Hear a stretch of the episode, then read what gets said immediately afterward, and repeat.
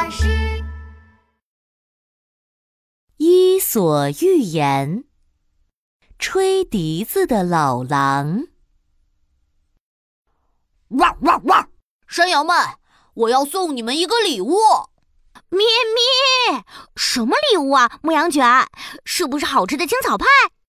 哇，也许是青草汁呢。汪汪汪！嘿嘿，都不是哦，是神奇小笛子。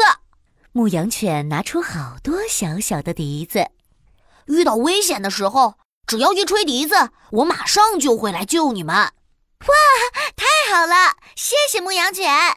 山羊们把笛子小心地保管起来。嘿嘿，牧羊犬，我们一起来玩捉迷藏吧！你来找我们。嘿嘿，好啊。不过你们不要躲太远哦，小心树林里有老狼。咩咩，知道了。山羊们一溜烟儿地跑开了。其中一只小山羊格外调皮。咩咩，牧羊犬的鼻子那么厉害，我要跑远点儿。嘿嘿，小山羊跑啊跑啊，不知不觉间跑到了森林深处。啊！哎呀，我我好像迷路了。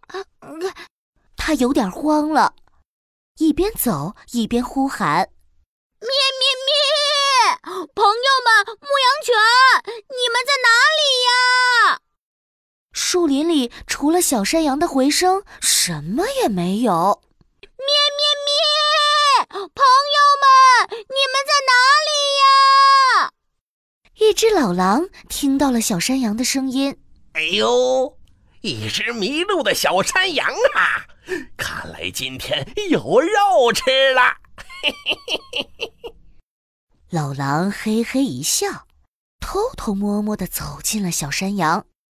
然后猛地窜到小山羊前面，哦，小肥羊，你是在叫我吗？啊，老老老老狼！小山羊两腿发软，哆哆嗦嗦的，动都不敢动一下。你这小家伙看起来就很好吃。你说我是把你红烧了呢，还是清蒸了呢？说着，老狼伸出了长长的、尖尖的爪子，眼看着就要向小山羊扑了过去。啊，老狼，老狼，请等一下！呃，小山羊可不想被老狼吃掉呢，他赶紧想办法。嗯，等一下，等牧羊犬来救你吗？哈哈！你别做梦了，你跑得太远了，牧羊犬找不到这儿。嘿，不是的，好心的老狼先生，你这么厉害，就算牧羊犬来了，我想它也不是你的对手。哦，那当然。老狼有点洋洋得意。小山羊继续说：“老狼先生，你知道吗？如果能让我跳个舞。”我的肉会变得更好吃呢！哦，真的吗？跳舞？那，你跳吧。老狼双手叉腰，心想：哼，反正你逃不出我老狼的手心。嘿嘿嘿。嗯，可是我，我还希望您能用这把笛子给我伴奏，老狼先生。你这么厉害，一定会吹笛子吧？那当然了。老狼美滋滋的接过了笛子，就高高兴兴的吹了起来。啊，我吹的真好听啊！啊，这只小山羊真肥嫩。哎呀，待会儿要怎么吃呢？啊，家里还有孜然，还有辣椒。